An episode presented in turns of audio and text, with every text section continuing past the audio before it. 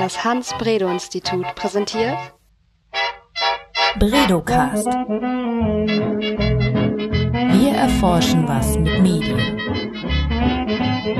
Hallo, herzlich willkommen beim Bredocast. Heute habe ich einmal zwei ganz neue Stimmen ans Mikrofon geholt. Und zwar meine beiden Kolleginnen Anne Schmitz und Hanna Immler. Beide sind hier studentische Mitarbeiterinnen und ähm, stellen sich jetzt gerade einmal selber vor, erzählen, was sie hier eigentlich am Institut machen, in welchem Projekt sie arbeiten und was die beiden studieren. Ja, herzlich willkommen erstmal. Danke. Ja, ich bin Anne Schmitz, äh, wie ja gerade schon gesagt, ähm, arbeite hier seit einem Jahr am Hans-Bredow-Institut. Habe angefangen mit einem Praktikum hier, was ich im Rahmen meines Studiums gemacht habe. Ich studiere an der Uni Hamburg Journalistik und Kommunikationswissenschaften und so bin ich dann hier hingekommen und ja, das ähm, Datenjournalismusprojekt, worum es vermutlich gleich gehen wird. Das war auch eines meiner ersten Projekte hier. Das ist so das erste größere, was ich hier gemacht habe. Mittlerweile sind wir schon in einem anderen Projekt noch mit drin, aber das war so das erste Baby, was wir hier betreuen durften. Ja, ich bin Hanna.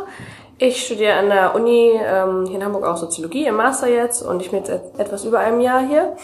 Für mich war das Datenjournalismusprojekt auch eher so das erste. Ähm, genau, aber auch sonst arbeite ich viel mit Anne zusammen. Wir haben irgendwie sind an ähnlichen Projekten zusammen und arbeiten beide mit Wiebke Losen ganz viel hier. Ja. Ja, mit Wiebke und Julius, Wiebke Genau. Losen und Julius Reimer, beide auch schon bekannte Stimmen im Podcast. Ähm, die hätten natürlich auch was dazu äh, erzählen können. Aber ich glaube, ich, ich glaube, es wird gleich deutlich werden, warum ihr beiden für das Projekt ähm, die äh, besten Gesprächspartner seid, weil ihr seid nämlich richtig gearbeitet.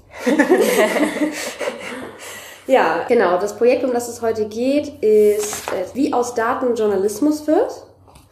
Ähm, dazu haben wir bereits ein Arbeitspapier veröffentlicht, Nummer 39. Das ist im Oktober 2016 erschienen. Und damals ähm, haben an dem Proje äh, Projekt schon Wiebke Losen und Julius Reimer gearbeitet und unter äh, dann noch Fenja de Silva Schmidt. Das ist eine Kollegin von uns gewesen, die vor euch quasi euren Job gemacht hat. Also sie hat die Daten erhoben, war auch hier studentische Mitarbeiterin, ist inzwischen aber fertig mit ihrem Studium, ist am IJK tätig. Und genau, so den Job haben Anna und Hanna übernommen und haben jetzt quasi die neue Erhebungswelle zu dem Projekt gemacht. Also es bleibt das Projekt, wenn das Datenjournalismus wird und haben für 2016 die neuen Daten erhoben. Und über das wollen wir heute sprechen. Wir wollen darüber sprechen, wie das äh, für die beiden war, was sie hier genau gemacht haben und ähm, genau, was das Projekt eigentlich ist. Ja, ich steige ja gerne damit ein, zu fragen, äh, was das der Gegenstand denn eigentlich genau ist. Das wollte ich heute genauso machen.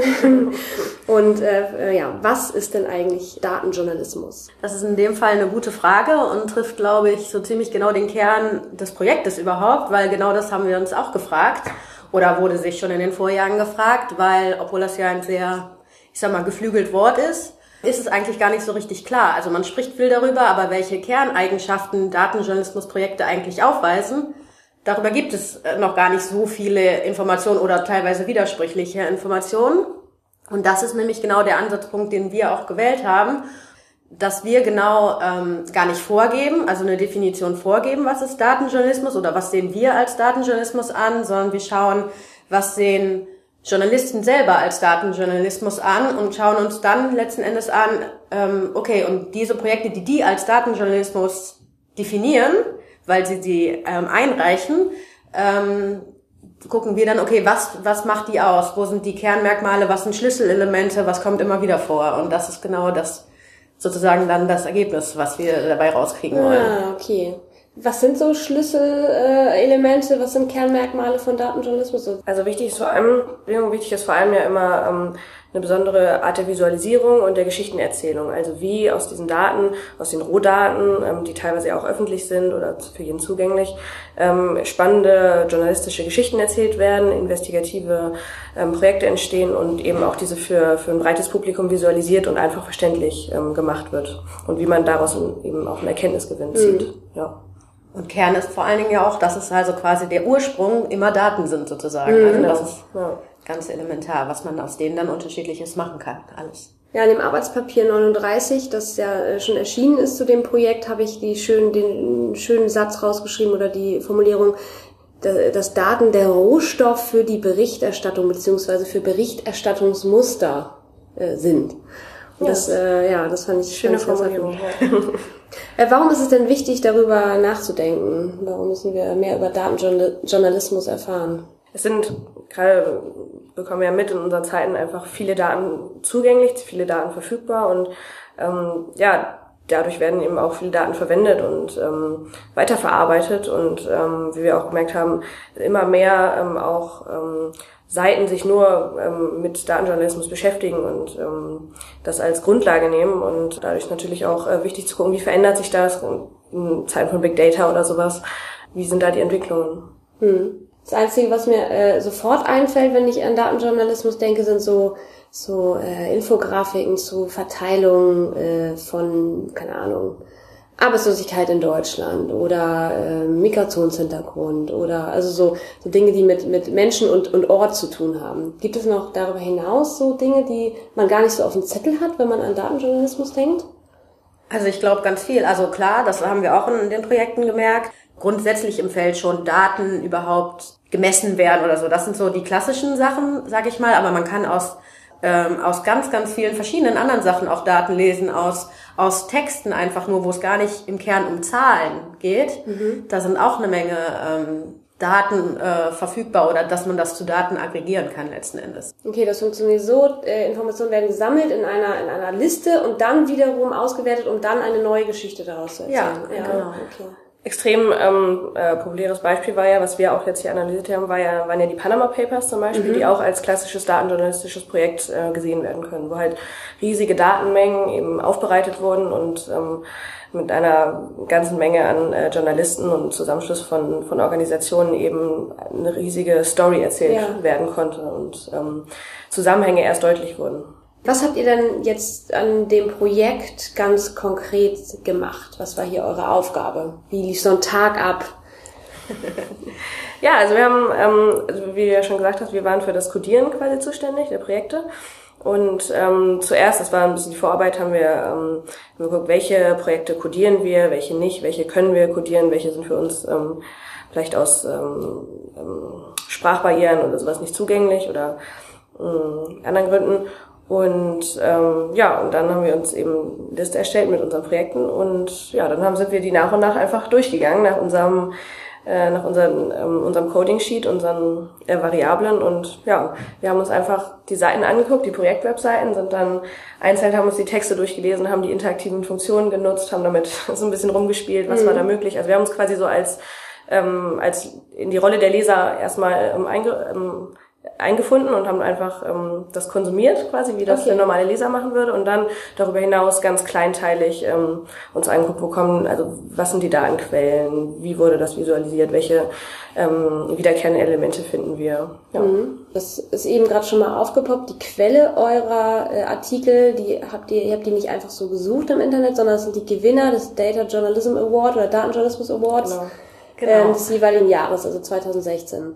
Das haben Journalisten eingereicht, ihre eigenen Beiträge und die Gewinner ähm, sind dann eure Grundlage für eure Datenerhebung. Nicht exakt die Gewinner, sondern ähm, in der Vorstufe, die die nominiert wurden dafür. Ah, also es werden zahlreiche Projekte eingereicht, teilweise ja. über hunderte und daraus wird eine sogenannte Shortlist erstellt wo dann ähm, die nominierten Projekte ähm, von der Jury vorgestellt werden und das ist unsere Datengrundlage letztlich. Oh ja. Und natürlich schauen wir dann aber auch am Ende, wer hat denn von diesen Nominierten, das waren jetzt zum Beispiel bei uns 46 oder die wir zur ähm, Auswertung heranziehen konnten, waren das jetzt 46. Und wie viele davon haben denn jetzt zum Beispiel gewonnen? Und was weisen zum Beispiel die Gewinnerprojekte im Unterschied zu den nur nominierten Projekten auf? Gibt es da zum Beispiel auch Unterschiede? Was macht es letzten Endes, dass die gewonnen haben im Gegensatz okay. zu den anderen? Genau. Okay. Habt ihr denn gerade konkrete Beispiele im Kopf, an die ihr euch äh, noch gut erinnern könnt? Ja, also ja, ein Beispiel war ja das, ähm, das Projekt der, der Panama Papers, was ja auch viele kennen, wo es halt ähm, darum ging, dass Briefkastenfirma, die die Anwaltskanzlei Mossack Fonseca ähm, verwaltet hat, ähm, aufgedeckt wurden durch Leaks und teilweise auch öffentliche Dokumente und ähm, genau, wo halt eben ähm, Netzwerke, ganze Netzwerke von Akteuren quasi aufgedeckt wurden und ähm, sichtbar gemacht wurden. Genau. Ja. Das war eins unserer riesigen Projekte, was auch ja, teilweise schwierig zu codieren war, weil es so ja. eine massive ähm, Ansammlung von Daten und Quellen und äh, Herausgebern war. Ihr seid aber quasi nur, ich mache jetzt hier die, die Anführungsstriche in, mit meinen Händen, ähm, die Artikel durchgegangen. Ihr seid nicht in die Daten gegangen mit der Analyse, da seid ihr da auch reingegangen. Also wir haben zumindest geschaut, gibt es, ist ein Datensatz zur Verfügung gestellt worden, werden die Quellen dafür angegeben. Was sind das für Art von Daten, haben wir unterschieden. Also sind das reine Messdaten, sind das Umfragedaten, sind das soziodemografische Daten, da haben wir schon unterschieden. Aber wir haben zum Beispiel jetzt nicht geguckt, machen die, also wir haben nicht die Daten kontrolliert in dem Sinne sozusagen, ähm, sondern eher geguckt, was ist das oder wie ist die Beschaffenheit der Daten, worauf basieren die Daten. Das haben wir mhm. uns die Quellentransparenz zum Beispiel angeguckt. Genau. Aber ja. in dem Projekt selber auch ist es nicht nur die Textform natürlich, sondern es ist ja ganz viel dann auch mit Verlinkungen und es verweist noch auf einen anderen Teil und es wird auf einen Methodenteil verwiesen und diese ganzen komplexen Ebenen sozusagen, die muss man ja auch erstmal durchklicken sozusagen mhm. am Ende, ja. Hat es Spaß gemacht? Ja, ja also wir waren da, glaube ich, beide, ja, wir haben uns da beide sehr für begeistern können. Also einige Projekte weniger, weil wir ein bisschen enttäuscht waren. Ähm, von der, von der Aufbereitung, aber manche haben uns wirklich sehr gecatcht, also nicht nur vom, vom Thema, sondern auch von der, von der Art der, ja. der Aufbereitung und, ja. Und das Gute ist natürlich auch, wenn man daran zu zweit arbeiten, konnte man natürlich immer sagen, so, oh, hast du dir das, guck ja. mal in meinen Datensatz rein, da ist ein schön, äh, gutes Projekt drin, ja. hast du das gesehen, so, das passiert natürlich auch, ja. Was waren so die, die besten Projekte? Panama Papers habe ich schon rausgehört, äh, hat auf jeden Fall begeistert, noch was? Ähm, also ich hatte, ähm, jetzt nicht unbedingt vom Datensatz so spektakulär, aber ich hatte ein Projekt, ähm, das wurde mit Virtual Reality aufbereitet. Und zwar war es ein Börsenprojekt ähm, vom Wall Street Journal, wo man sozusagen wie auf einer Achterbahnfahrt auf den Kurswerten spazieren fahren konnte. Mhm. Und dann konnte man sich drehen und konnte schneller fahren und dann konnte, wurden an den Seiten immer besondere Ereignisse eingezeigt, zum Beispiel warum der Kurs hier gerade sinkt oder warum es da zu einer extrem, zu einem extremen Aufstieg gekommen ist. Und dann konnte man sich drehen und schneller werden. Und das war also die Börsendaten der letzten 20 Jahren sozusagen. Und darauf konnte man sozusagen spazieren fahren. Das war so wie so eine Tour, die man machen konnte auf den Börsendaten. Und das macht natürlich bei einem eher nüchternen Thema wie Börsendaten macht das natürlich wahnsinnig viel Spaß, weil man ja. dazu auch dann ein bisschen so spielerische Sachen, natürlich reizt man das Projekt auch aus, guckt mal, okay, wie weit kann ich von den von der Kurve wegdriften, wie schnell kann ich wirklich sein und so weiter. Das macht natürlich dann äh, Spaß. Ja, ja. spielerischer Aspekt. Ja. Spannend. Ich habe richtig Lust, das, äh, das äh, anzuhören. ja, so, sollst du auf jeden Fall. Einfach auch so macht das Spaß. Mhm. Ich hatte ein Projekt, ähm, das ähm, war auch von der Visualisierung her ganz so spannend, aber irgendwie ziemlich eindrucksvoll. Von BuzzFeed war das, das hieß Spice in the Skies. Da wurden ähm, Daten vom, äh, also Routen von Flugzeugen der ähm, amerikanischen Behörden ausgewertet. Einfach mit für jeden verfügbare Daten vom, äh, von der Seite Flightradar ähm, 24. Mhm. Die Flugzeuge nur vom FBI und Department für Homeland Security wurden ähm, sich angeguckt und die Routen visualisiert auf einer Karte. Und dann wurde halt klar, dass ähm, in manchen Nachbarschaften sehr viel mehr ähm, und sehr viel intensiver äh, geflogen wurde, obwohl es äh, nicht unbedingt Anhaltspunkte äh, dafür gab und in manchen Nachbarschaften eher weniger. Und dann wurde halt geguckt, ob äh, viel in, in der Nähe von Moscheen zum Beispiel geflogen wurde, also als ähm, mhm. Massenüberwachung in Anführungszeichen, was nicht nachgewiesen werden konnte. Aber es war auf jeden Fall super interessant, diese Karte einfach zu sehen. Sind die beiden Projekte noch verfügbar? Können ja. wir die verlinken? Ja, das ja. machen wir dann auf jeden Fall im, im Text unter dem Podcast auf unserer Seite podcast.hans- bredo-institut.de. Ähm, ich habe auch noch ein ganz tolles Projekt, ja. was ich auch noch unbedingt erzählen ja, erzähl. wollte. Ähm, und zwar, ähm, das ging um, um die Skyline von Berlin. Das war ähm, ziemlich beeindruckend. Da wurde quasi ähm, konnte man auch so, das war so ein bisschen wie dein, ähm, dein Börsenbeispiel, äh, da konnte man äh, mit so einer interaktiven Karte konnte man durch die Skyline von Berlin fahren und ähm, ähm, es wurde quasi gezeigt, wie sie sich äh, verändert über die Zeit. Und dann gab es drei, mhm. drei Zeitabschnitte, einmal 1990, heute, aktuell und was geplant ist. Und so konnte man quasi sehen, wie sich das Stadtbild von Berlin verändert. Und mhm. das war ziemlich eindrucksvoll, weil, es, halt, weil man auch durch verschiedene Stadtteile fahren konnte. Und ja, man konnte so richtig dabei sein, wie sich die Stadt, wie die Stadt lebt und ähm, wie sie vermutlich in Zukunft aussehen wird. Gerade bei so einer Stadt wie Berlin war das, ja. Und es war auch toll, äh, toll visualisiert. Cool, das ist ja. wirklich spannend. Noch, noch mehr Projekte, die euch jetzt einfallen? Oder nicht, dass ich jetzt mit, den, mit der nächsten Frage komme und ja, ich wollte eigentlich viele noch... Projekte. Na, also ich hatte mich noch so ein bisschen, ähm, also in Anführungszeichen verliebt in eins, weil da ich den Ansatz auch interessant fand. Das ging um Filme, Hollywood-Filme. Und da wurden einfach Filmskripte und Drehbücher, die öffentlich im Internet zugänglich sind, wurden die einzelnen Dialoge von über 2000 ähm, Filmen ausgewertet im Hinblick darauf, wie häufig spricht denn hier eigentlich ein Mann und wie häufig spricht hier eigentlich eine Frau mhm. und ähm, wie alt sind die Protag oder die Schauspieler in dem Fall, die das gespielt haben. Und ähm, dann konnte man ganz viel Interaktives machen. Man konnte nach Genre sortieren sozusagen und dann kam raus, okay, oh, hier sind nur 90 Prozent, äh, hier sind 90 Prozent Männer, ähm, die irgendwie im Film überhaupt zur Sprache kommen.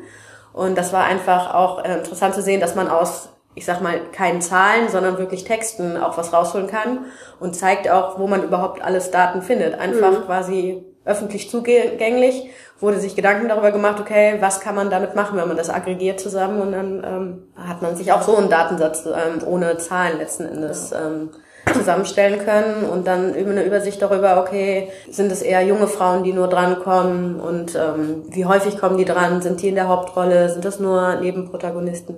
Das zeigt auch, dass man teilweise gar nicht ein bestimmtes großes Know-how braucht, um Daten eben auszuwerten oder spannende Stories daraus zu, zu generieren. Und wollt ihr mir auch erzählen, von welchem Projekt ihr besonders enttäuscht wart? ich hatte eins, das, ähm, das ähm, ähm, hieß 1939 und ging um einen, also einen total spannenden Datensatz und zwar aus einem Register von 1939, was als eins der vollständigsten Register für die Bevölkerung in England damals galt, also quasi eine Zählung über die soziodemografischen Daten, wie die englische Bevölkerung damals aussah. Und da hatte, ähm, da wurde ähm, Zugang zugegeben und das klingt erstmal total spannend, was man darauf machen kann. Und im Endeffekt war die Möglichkeit, die man hatte, ist seinen eigenen Namen anzugeben in so ein interaktives Feld.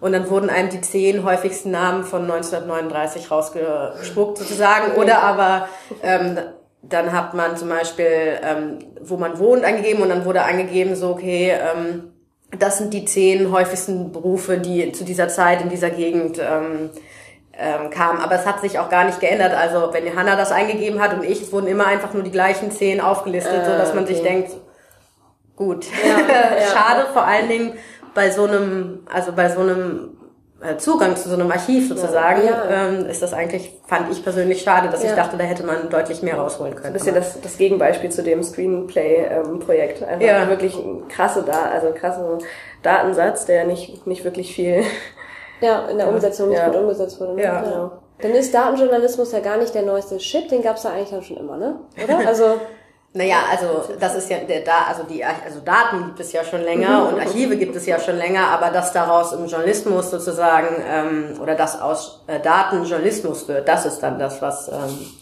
was neuer ist, mhm. aber jetzt auch nicht erst seit gestern. Ja, okay, okay. Ähm, habt ihr denn schon Ergebnisse, über die ihr sprechen dürft? Also wir haben Ergebnisse grundsätzlich erstmal in einer groben Tendenz, weil gerade ist die Auswertungsphase und da zeichnen sich natürlich ähm, schon grobe Tendenzen ab und man kann ja auch Vergleiche schon zu den Vorjahren machen. Ähm, so, das ist, was wir haben, aber noch keine Prozentzahlen sozusagen mhm. oder statistischen äh, Daten haben wir, genau. Ja, hau mal raus. ja, also eine, eine Sache, die wir, die wir, die uns aufgefallen ist, dass ähm, also wir haben uns auch angeguckt, woher die ähm, Projekte kommen, also welche Medienhäuser oder welche ähm, Redaktionen das quasi initiiert haben oder dafür verantwortlich sind. Und da hat es auf jeden Fall, hat die An Anzahl der ähm, Online, also der reinen Online-Medien zugenommen. Also so Seiten wie BuzzFeed oder Polygraph, auch das Gender äh, Screenplay, ähm, Screenplot Projekt ähm, herstammt, haben zugenommen. Also man mhm. sieht wirklich, dass dieses, die, die, diese Blogs, die auf Datenjournalismus auch ein bisschen ähm, spezialisiert sind, dass die häufiger vertreten sind. Es zeigt sich auch, dass ähm, viele Kooperationen oder ähm, Zusammenschlüsse oder größere Teams oder so richtige Netzwerke ähm, die Projekte häufig machen, nicht aus, also nicht ausschließlich. Es gibt auch ganz kleinere Projekte, ähm, aber dass halt viel auch ähm, zum Beispiel externe Partner herangezogen worden sind, sich zwei große Medienhäuser zusammengeschlossen haben oder sowas. Das zeigte sich auch darin. Und ähm, zur, also zu den Projekten selber ähm, war äh, häufig liegt vielleicht auch in der Sache an sich, aber wurde häufig über Missstände gesprochen, also irgendwas versucht irgendwie klarzustellen, aufzuwecken durch die Daten, viel über Kriminalität oder irgendwie soziale Ungleichheit, sowas hat sich auch gezeigt, dass das häufig der Ansatzpunkt oder dass das häufig ähm, das war, wohin die Daten hin analysiert worden sind. Mhm. Ja. Häufig Thema war auch natürlich Politik, was sich ja auch daran zeigt, dass man Kritik an Missständen äußert und das natürlich auch auf politische ähm, ja, auf äh, die Politik runterbricht oder beziehungsweise ähm, auf politische Handlungen bezieht dann. Aber das war auch in den Jahren davor schon. Mhm. Was ähm, dieses Jahr zum ersten Mal so war, was wir neu, also wir haben das Codebuch ja übernommen der Vorjahre sozusagen, aber als neue Erkenntnis hatten wir, wir haben es auch nach verschiedenen Visualisierungen unterteilt und da zeigte sich, dass wir zum dieses, äh, dieses Jahr zum ersten Mal audiotive ähm, Sachen reingenommen haben. Also dass zum Beispiel ähm, Hintergrundeffekte ähm, audiovisuell ähm, verstärkt wurden oder dass über die Geschichte so ein Voice-Over gelegt worden ist oder dass eine reine Tonspur für Tondokumente noch eingefügt worden sind. Das war dieses Jahr ähm, zum ersten Mal haben wir eine neue Variable für gebildet. Ja. Auch das Zusammenspiel mit Videos war auch sehr, sehr präsent. Also dass immer mal wieder genau Interviews gezeigt wurden und genau. Also es wird interaktiver. Oder nee, ihr habt es jetzt nur als Variable aufgenommen, ihr könnt gar Genau. nicht vergleichen zu den vorherigen. Okay. Hm. Genau. Es ist uns nur aufgefallen, ja. dass diese Interaktionen und genau diese ähm, vor allem das Zusammenspiel von den verschiedenen Visualisierungen Ja, und okay. ähm, ja, dass das ja viel vorhanden war auf jeden Fall. Wie war das für euch jetzt ganz persönlich? Also ihr habt vorhin schon gesagt, es hat ganz viel Spaß gemacht. Ne? Also es ist sowieso toll, hier am Institut zu arbeiten. ähm, was äh, habt ihr persönlich aus dem Projekt für euch mitgenommen? Was habt ihr daraus gelernt? Also ich, äh, ich kann zweierlei unterscheiden. Also und zwar einmal ähm, inhaltlich, natürlich für mich jetzt so mein Wissen über Datenjournalismus hat sich natürlich irgendwie massiv irgendwie gesteigert. Und auch einerseits zu sehen, was ich eben schon meinte, was man alles mit Daten machen kann. Auf der anderen Seite war ich persönlich auch manchmal ein bisschen enttäuscht, wie ähm, wo man denkt, das sind eingereichte und nominierte Projekte für, ein internation also für eine internationale Auszeichnung. Und trotzdem waren zum Beispiel häufig zum Beispiel keine Quellen angegeben, wo ich mich dann gefragt habe, okay, so gängige journalistische Standards oder es war zumindest sehr schwierig, die äh, Quellen überhaupt zu finden und wenn ich das quasi mit meiner strukturierten Suche mache, wie mag das für den Nutzer sein, der sich das Projekt einfach aus Interesse durchliest, der sucht ja nicht noch zehn Minuten nach ähm, äh, nach der Quelle. So, das hat mich inhaltlich überrascht und das war für mich so, dass ich ähm, so ein bisschen dachte, huch, das habe ich mir irgendwie anders vorgestellt. Und ähm, methodisch habe ich natürlich auch irgendwie so, das war, ähm, wie wir ja schon gesagt haben, so das erste große Projekt und dass wir dann sozusagen so ein bisschen so die Alleinverantwortung bekommen haben, zu sagen, ähm, guckt euch das mal alles an, besprecht euch selber, organisiert euch selber, ähm, überlegt euch ein System, wie ihr zusammenarbeiten könnt, so weiter. Das war natürlich auch äh, spannend zu sehen einfach. Ja, Zu, dem- zu dem Inhaltlichen muss man auch sagen, dass wir da eine sehr ähm, große Spannweite hatten. Also zwischen den ähm, Projekten, wo teilweise gar keine Quelle angegeben war und eben aber Projekten, wo ähm, ganze Websites eingerichtet wurden, ähm, wo Quellcode ähm, zu den Programmen ähm, verfügbar waren, die extra geschrieben wurden, um die Daten auszuwerten und ähm, auch ähm, Aufrufe zum, zum Mitmachen, also selber ähm, in die Daten zu arbeiten und die Ergebnisse quasi zu einzusenden. Also das war, gab es eine große Spannweite, fand ich, zwischen wirklich sehr professionellen, sehr, sehr aufwendigen Projekten und eben Projekten, wo einfach nicht viel Hintergrundinformationen verfügbar waren. Genau. Ja. Ja. Wie geht es jetzt weiter mit dem Projekt? Daten werden ausgewertet. Macht ihr das auch oder? Nee, also das macht Julius Reimer, wertet die äh, Daten gerade aus. Ähm, wir hatten noch zum Ende einen Reliabilitätstest natürlich, ob wir untereinander konsistent waren. Der wird auch gerade ausgewertet. Ja, und da muss man, wird das sicherlich verglichen mit den, ähm, mit den Daten im Vorjahr. Ob es, das ist ja auch Teil des Projektes zu sehen, wie sich das möglicherweise auch über die Zeit verändert, so dass man das ähm, vergleichen kann. Und ähm, der Data Journalism Award, den gibt es auch in diesem Jahr wieder sozusagen und dann wird sich dann zeigen, ob man dann sagt, so okay, dann macht man noch eine Erhebungswelle sozusagen und ähm, schaut es noch weiter. Also die, die gibt's auf jeden Fall noch und die ähm, bieten natürlich dann auch wieder äh, Möglichkeiten, neue Daten zu sammeln. Ja, okay. Und dann äh, eine Veröffentlichung der Arbeitspapiere oder der Ergebnisse ist dann im Herbst zu erwarten, wie so wahrscheinlich jetzt äh, äh, wird Julius Reimer die Hände über den Kopf zusammenstellen. ah, wer weiß, ob ich das schaffe. genau. Aber ähm, genau. Ja, also mega spannendes Projekt. Ich habe auf jeden Fall jetzt den Nachmittag damit zu tun, äh, mir die ganzen Projekte anzuschauen. Ja. Das muss ich ja machen. Also wenn Ja. ich die verlinke, muss ich Aber die das, auch alle angucken. ich glaube, da wirst du auch Spaß dran haben. Also Ja. das war auch das Schöne irgendwie, dass, ähm, dass man sich auf der Arbeit quasi Projekte angucken konnte, Mhm. die, also ich hätte mir die auch privat alle gerne durchgelesen, vielleicht nicht so intensiv und äh, ja, aber es war auf jeden Fall, ja, hat auf jeden Fall Spaß gemacht, sich die diese Projekte einfach so von vorne bis hinten komplett, komplett zu erschließen auch. Ja, Ja, das war schön. ich. Ja, spannend und danke für den, den tollen Einblick in eure Arbeit und in das Projekt. Gerne. vielleicht dann ja im Herbst zur Ergebnis veröffentlichen wieder. Vielen Dank. Danke. Gerne. Bredocast.